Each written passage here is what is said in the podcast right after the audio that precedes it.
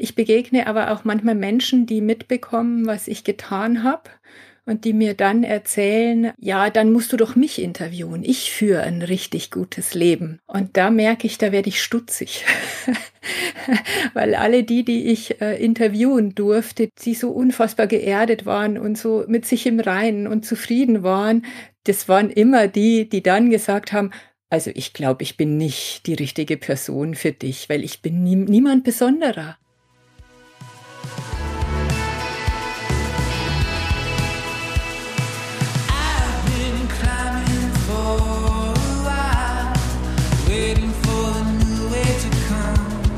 Moin und herzlich willkommen zu Frei Raus, dem Podcast für mehr Freiheit und Abenteuer in unserem Leben.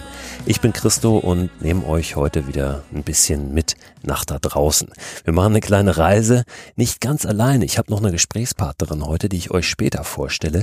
Ich will euch aber erstmal wissen lassen, um was es in dieser Folge heute gehen soll. Und zwar um eine ganz besondere Zutat des Reisens oder des Abenteuererlebens, nämlich um die Begegnungen, die wir unterwegs haben, um die Begegnung mit anderen Menschen, die wir möglicherweise nie getroffen hätten, wenn wir zu Hause geblieben wären. Ich weiß, dass viele sagen, wenn sie nach draußen gehen, ich tue das eigentlich, um weniger Menschen zu treffen, um mit mir alleine zu sein. Das kann ich total nachvollziehen. Es gibt ja sogar Menschen, die schmücken sich mit diesem Spruch, ich hasse Menschen. Er steht dann auf Bechern drauf oder auf T-Shirts. Ich weiß, das soll ein bisschen provokativ gemeint sein. Oft steckt da aber leider auch was Wahres dahinter. Und ich finde es schade, wenn wir uns verschließen vor den Begegnungen da draußen, weil die wirklich, ja, das Reisen, das Abenteuererleben besonders machen ob wir uns einlassen auf solche Begegnungen und wie sehr wir auch zuhören, wenn wir anderen begegnen. Das gibt Aufschluss darüber, wie offen wir unterwegs sind, wie neugierig wir wirklich sind, wie sehr wir ja interessiert sind eben auch an anderen Perspektiven und möglicherweise eben nicht den gleichen, die wir auch haben. Und das gilt nicht nur, wenn wir irgendwo in der Ferne unterwegs sind, ja, durch äh, Indien backpackern und dann ähm, uns auf die Fahne schreiben, dass wir so sehr in die lokale Kultur eintauchen. Das gilt genauso genauso, wenn wir zum Beispiel vor der Haustür unterwegs sind, wenn wir in Deutschland unterwegs sind. Vielleicht da sogar noch mal mehr. Da zeigt sich noch mal mehr, wie neugierig, wie interessiert sind wir denn wirklich. Das muss ja nicht bedeuten, dass wir uns ständig irgendwo zum Kaffee und Kuchen einladen oder stundenlange Gespräche führen, auch wenn es das bedeuten kann. Ich habe die Erfahrung gemacht, dass alleine schon, wenn ich mein Wasser immer wieder auffüllen muss irgendwo, also Menschen fragen muss, ob sie so nett wären, mir meine Trinkflaschen aufzufüllen, dass das ein wunderbarer Anlass ist, um ins Gespräch zu kommen und dann manchmal über ja, den Smalltalk hinaus auch wirklich etwas zu erfahren über den Ort, an dem ich dort bin, über die Menschen, die dort leben und eben auch über deren Geschichten. Ihr werdet gleich Petra kennenlernen mit dem schönen Nachnamen Bartoli I. Eckert. Das I ein Y für Spanisch und Petra Bartoli I. Eckert. Petra ist aufgebrochen, um sich auf die Suche nach dem Glück zu machen, was natürlich ein sehr großes Unterfangen ist. Petra hat sich gedacht, hey, ich starte mal vor meiner Haustür, ich höre mich mal um, ich gucke mich mal um, wo sind Menschen, die vermeintlich ein zufriedenes Leben führen? Und die suche ich mal auf und die frage ich, wie die so leben.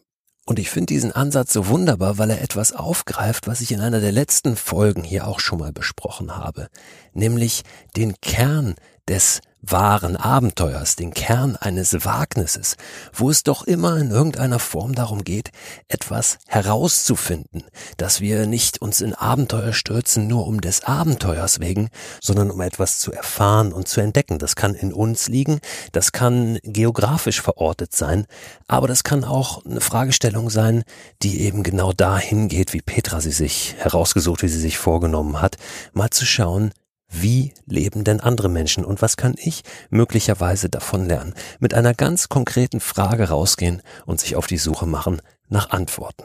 Bevor wir jetzt aber reingehen in das Gespräch mit Petra, will ich kurz anknüpfen genau an diesem Punkt, dieses Fragen stellen. Ich freue mich sehr, dass ich in diesem Jahr Pate eines Projekts des Fraunhofer Instituts sein darf. Dieses Projekt heißt Wissenschaft ist Spurensuche, Mikroexpeditionen zum Klimawandel. Und die Wissenschaftler des Fraunhofer Instituts sammeln dort verschiedene Fragen von Bürgerinnen und Bürgern, denen sie dann im Rahmen von Mikroexpeditionen nachgehen. Und momentan sammeln sie diese Fragen noch bis in den April hinein. Ich werde in meinem Newsletter, der immer Ende der Woche zu diesem Podcast begleitend erscheint, mal einen Link reinpacken, wo ihr eure Fragen auch stellen könnt, die dann möglicherweise im Rahmen dieser Mikroexpedition vom Fraunhofer Institut behandelt werden. Ich habe da beim Fraunhofer Institut Kontakt zu einer Frau, die in der Abteilung Nachhaltigkeit und Partizipation arbeitet. Und die hat mir geschrieben, dass das zum Beispiel Fragen sein können wie, mir ist auf einer Wanderroute ein totes Waldstück aufgefallen. Was können wir gegen das Waldsterben unternehmen? Oder warum gibt es wieder mehr Spatzen? Oder welche Baumart bindet eigentlich das meiste CO2? Also Fragen, die euch auffallen, die euch beschäftigen, die vielleicht auch einfach mal nur so hochpoppen, wenn ihr draußen unterwegs seid, die könnt ihr da einreichen und wenn die ausgewählt werden, wird denen ganz praktisch nachgegangen. Den Newsletter zu diesem Podcast zu abonnieren, das lohnt sich ohnehin, das sage ich ja auch immer wieder. Tun könnt ihr das, also den Podcast abonnieren unter christoförster.com slash frei raus. Da kommt dann diese Woche natürlich auch nochmal ein Link zu Petra rein und zu ihrem Buch Zum Glück zu Fuß. Aber jetzt wollen wir Petra erstmal anständig begrüßen. Petra, schön, dass du da bist. Herzlich willkommen bei Frei Raus. Hallo Christo, schön, dass ich dabei sein darf. Ich möchte mit dir über eine Reise sprechen, die du unternommen hast, die eigentlich vielleicht sogar mehr eine Expedition ist, weil ihr ja eine gewisse Fragestellung zugrunde lag. Diese Reise hat dich nicht linear von A nach B geführt, sondern in verschiedenen Zeitfenstern nicht quer durch die Republik, aber zumindest quer durch Süddeutschland. Mhm. Warum bist du zu dieser Reise aufgebrochen und was war dein Ziel? Ich habe mich in dieser äh, Corona-Zeit äh, oder in diesem ersten Lockdown immer wieder ähm, ziemlich geärgert über ähm, Selbstoptimierer, über, äh, über Gurus, über äh, Menschen, die glauben, sie wüssten, wie andere Menschen zu leben hätten, dann würden sie alle äh, reich, schlank, erfolgreich, attraktiv, was auch immer. Ähm, man müsste sich nur an deren Rezept halten. Und das fand ich absurd. Also ich habe früher als Sozialarbeiterin gearbeitet, hatte mit äh, mit äh, jungen Menschen zu tun, die eben nicht sehr viele Chancen hatten, die aus, aus äh, problematischen Familien kamen. Und ähm, äh, wenn, wenn es so einfach wäre, wenn es so ein Geheimrezept gäbe, dann äh, würde es keine Menschen geben, die in prekären Situationen leben würden. Und weil ich mich darüber so geärgert habe, dachte ich mir, aber es muss doch trotzdem irgendwie möglich sein, ein gutes Leben zu führen. Und wieso gelingt es manchen und manchen eben nicht? Und äh, als dann der erste Lockdown äh, beendet war, dachte ich mir, ich werde mich jetzt mal auf die Suche machen nach Antworten auf diese Frage. Da geht's ja schon los. Was ist denn überhaupt ein gutes Leben? Das gilt es ja wahrscheinlich erst einmal zu definieren. Was bedeutet es, ein gutes Leben zu führen? Vor allen Dingen, wenn wir gucken auf diese ganzen Selbstoptimierer, auf die selbsternannten Gurus, die ein gutes Leben versprechen, die vor allen Dingen ja auch immer Erfolg versprechen, so mhm. wie wir ihn in unserer Gesellschaft verstehen, der dann oft auch verbunden ist mit einem finanziellen Erfolg oder mit einem finanziellen Reichtum. Hm. Hast du das vorher für dich geklärt? Was ist überhaupt ein gutes Leben? Oder war das dann schon Teil der Aufgabenstellung, dessen, was du auf dieser Reise herausfinden wolltest und herausgefunden hast? Ähm, also erstmal, ich habe vorher tatsächlich recherchiert, wie Menschen das definieren und habe mal in den sozialen Medien den Hashtag gutes Leben eingegeben und habe mal geguckt, was rauskommt. Und äh, ich war etwas erschrocken, weil ich mir dachte, okay, also Sonnenuntergang am Strand, äh, die perfekte Bikini-Figur, ähm, der Wahnsinns-Eisbecher, äh, ein süßes Kätzchen äh, all das wurde unter dem Hashtag gutes Leben gepostet und das entsprach so gar nicht dem, was ich mir darunter vorgestellt hatte oder vorstelle. Und ich habe ähm, für mich selber ähm, die Definition, dass ein gutes Leben ähm, beinhaltet, dass unter allem, was man tut, denkt und fühlt, immer ein Teppich von Zufriedenheit liegt. Ähm, das heißt nicht, dass man mit einer rosa Brille durchs Leben geht und das alles, dass man alles toll findet. Also ich finde es ganz furchtbar, äh, alles immer positiv deuten zu müssen, also aus Scheiße Pralinen zu machen. Das, das ist kein gutes Leben, das ist Illusion. Aber ähm, wenn unter dem wütend sein, enttäuscht sein, traurig sein dennoch so eine Grundzufriedenheit liegt und äh, diese Grundzufriedenheit genutzt wird, nicht nur für sich selber, sondern auch tatsächlich für andere einzustehen, um das eigene Leben besser zu machen und im besten Fall auch noch das Leben anderer. Das ist für mich jetzt ein bisschen weit gegriffen, aber so die Definition von gutem Leben sondern hast du geschaut, wo sich dieses gute Leben finden lässt. Du hast es aber nicht festgemacht an Orten und bist an diese Orte gereist, sondern an etwas anderem. Ja, ich muss vielleicht ein bisschen weiter ausholen. Ich habe jetzt vorhin erzählt, begonnen hat es, dass ich mich über Selbstoptimierer geärgert habe, aber tatsächlich diese Idee, die gibt's noch länger. Das war quasi der Anstoß, jetzt was zu tun. Aber ich habe tatsächlich schon zwei Jahre vorher begonnen, Menschen zu sammeln, die ein gutes Leben führen entweder denen ich begegnet war oder ich habe mich rumgefragt. Also ich habe äh, Leute in meinem Umfeld, Bekannte, ähm, flüchtige Bekannte, alle habe ich gefragt, ähm, wer führt denn deiner Meinung nach ein gutes Leben? Wer ist so total zufrieden? Wer ist äh, vielleicht auch so ein bisschen alltagsweise? Und habe eine Liste angelegt und dachte mir, irgendwann mache ich was draus. Und als eben dieser Anstoß kam, ähm, da, da musste ich ähm, überlegen, was ich jetzt wirklich tue und habe mich regional ein bisschen einschränken müssen. Das heißt, leider sind die wirklich tollen Menschen aus äh, Hamburg, Mecklenburg-Vorpommern, Nordrhein-Westfalen, die sind alle rausgeflogen, weil ich musste mich einfach äh, auf eine Region festlegen und ich wollte vor meiner Haustür losgehen. Und deshalb wurden es äh, Menschen aus äh, Süddeutschland und Österreich, denen ich begegnet bin, die so ein besonders gutes Leben führen.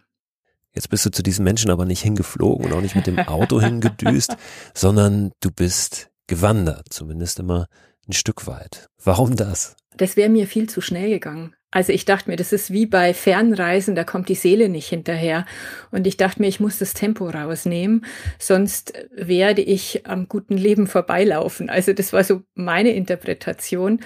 Und die langen Strecken, die Anfahrt, die habe ich mit öffentlichen Verkehrsmitteln ähm, gemacht, habe mir einen Startpunkt gesetzt, äh, eine Route in etwa zusammengestellt, die ich gehen möchte, die passt.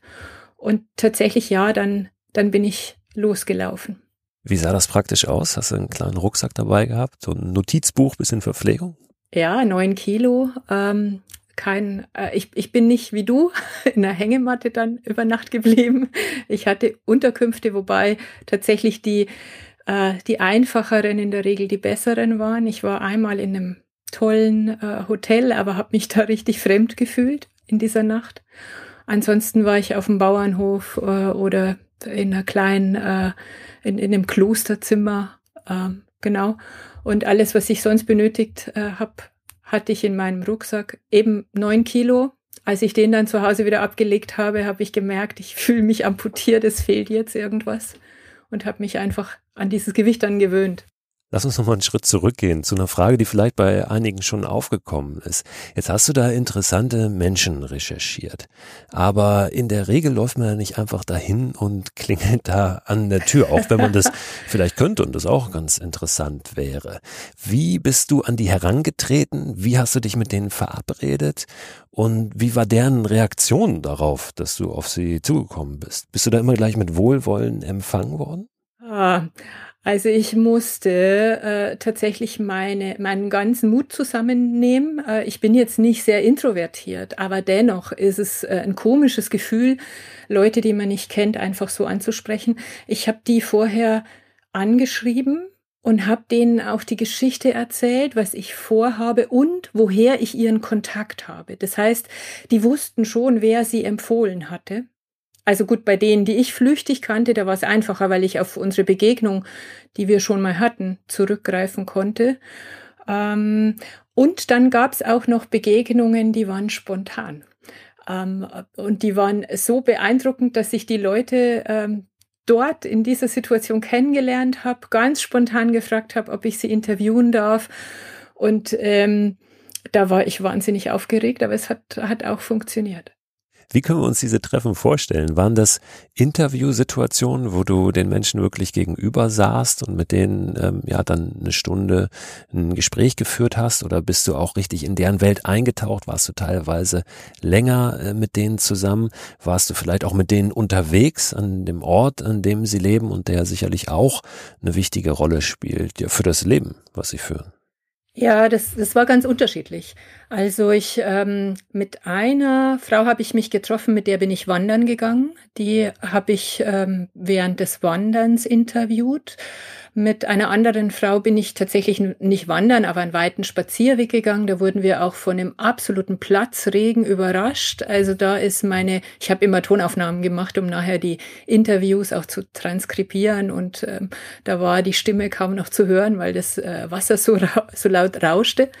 Manche habe ich ähm, auch tatsächlich in ihrem direkten Umfeld erlebt. Ähm, von einem wurde ich, der kannte mich nicht, von dem wurde ich eingeladen, bei seiner Familie zu übernachten. Das, ich habe tatsächlich noch nie so eine bedingungslose Gastfreundschaft erlebt wie in dieser Familie. Mm, den habe ich in seinem Umfeld auch kennenlernen dürfen. Und bei manchen waren es auch nur einfach kurze Begegnungen. Wie viele Menschen hast du denn insgesamt getroffen? Und wie lange warst du insgesamt unterwegs? Insgesamt habe ich 15 Menschen getroffen. Ich war drei längere Etappen unterwegs und habe aber zwischen den Etappen immer gemerkt, ich kann jetzt meine Beine nicht stillhalten. Äh, es geht nicht. Ich kann mich jetzt nicht ähm, die nächsten drei Wochen, bis es wieder losgeht, an den Schreibtisch setzen und habe dann kleinere Touren für mich noch gemacht und da kamen tatsächlich auch noch mal äh, spontane Begegnungen zustande, wie ähm, auf dem Gipfel der Brecherspitz habe ich äh, eine 80-jährige Bergwanderin getroffen, die mich schwer beeindruckt hat und die ich dann dort oben unterm Gipfelkreuz interviewt habe. Warum ist denn diese Frau zufrieden in ihrem Leben? Lässt sich das in einem oder vielleicht in einigen wenigen Sätzen zusammenfassen? Die ist wahnsinnig zufrieden. Die ist unfassbar dankbar dafür, dass sie mit ihren 80 Jahren, äh, übrigens mittlerweile ist sie 82 und geht immer noch auf Berge, also dass sie Gipfel besteigt die ist dankbar dafür, auf allen 4000ern in Europa gewesen zu sein. Ähm, die ist eine einfache Frau, kommt von einem Bauernhof. Man sieht an ihren Händen, dass sie ihr Leben lang viel gearbeitet hat. Und dieses Berggehen war immer ihre, ihr größtes Glück, ihre, ihre Freude. Und ihr Satz, den sie mir geschenkt hat, der war, ja, Zufriedenheit, das muss man schon auch ein bisschen wollen. also für sie ist Zufriedenheit einfach auch eine Entscheidung. Mhm.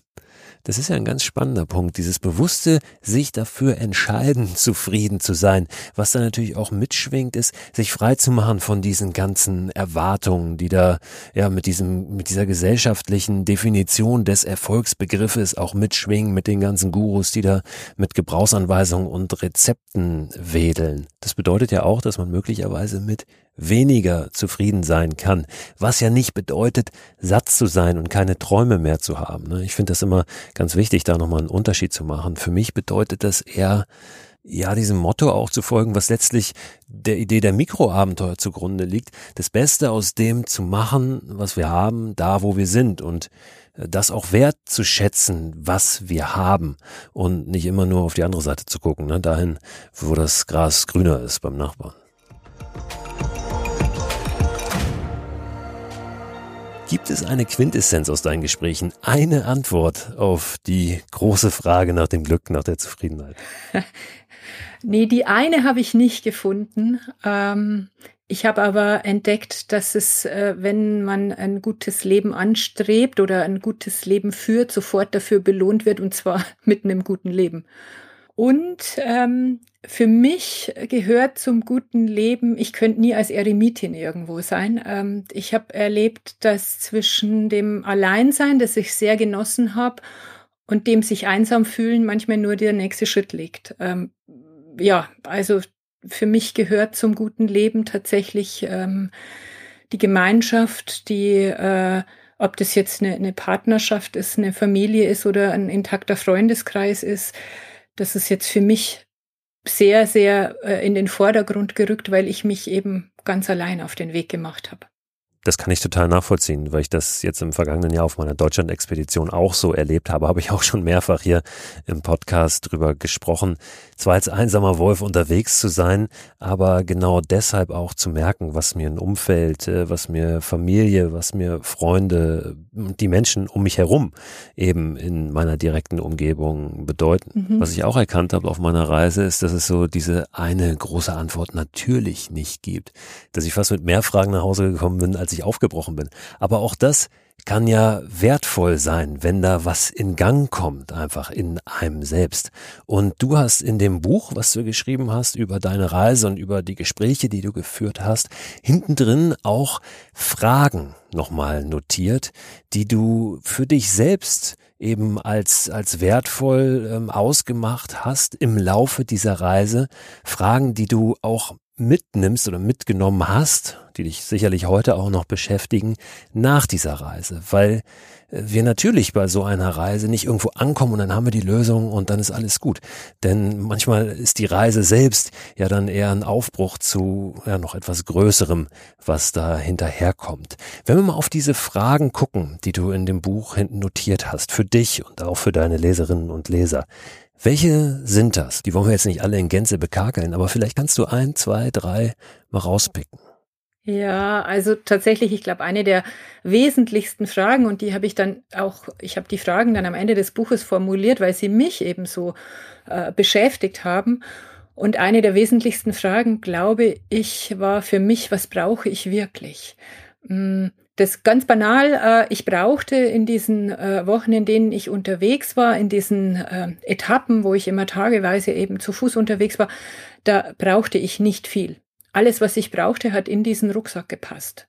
Und alles, was da nicht drin war, brauchte ich nicht. Und ähm, es hat mich aber sehr stark äh, erinnert. Ähm, ich war vor zehn Jahren in Mosambik. Ich wurde mit einem äh, von der Hilfsorganisation SOS Kinderdörfer mit äh, einem Literaturpreis ausgezeichnet und durfte äh, nach Mosambik reisen und die Hilfsprojekte dort äh, besuchen und habe äh, seitdem auch freundschaftliche Verbindungen zu Menschen in Mosambik. Und als ich damals heimkam, hatte ich einen äh, totalen äh, Kulturschock. Äh, ich, ich war entsetzt, äh, welches blöde Zeug äh, Menschen einkaufen, konsumieren, was sie denken, was sie brauchen könnten, was in deren Einkaufskörben äh, steckte. Und äh, damals trieb mich das schon um und irgendwann hat mich dann, also ich bin jetzt nicht so eine super Konsumentin, ähm, aber dennoch hat mich die, die, die Welle wieder erwischt und ich habe auch Dinge konsumiert, die irgendwie blödsinnig waren. Und nach dieser, nach dieser Tour habe ich mich wirklich auch gefragt, was ist es denn, was brauche ich wirklich?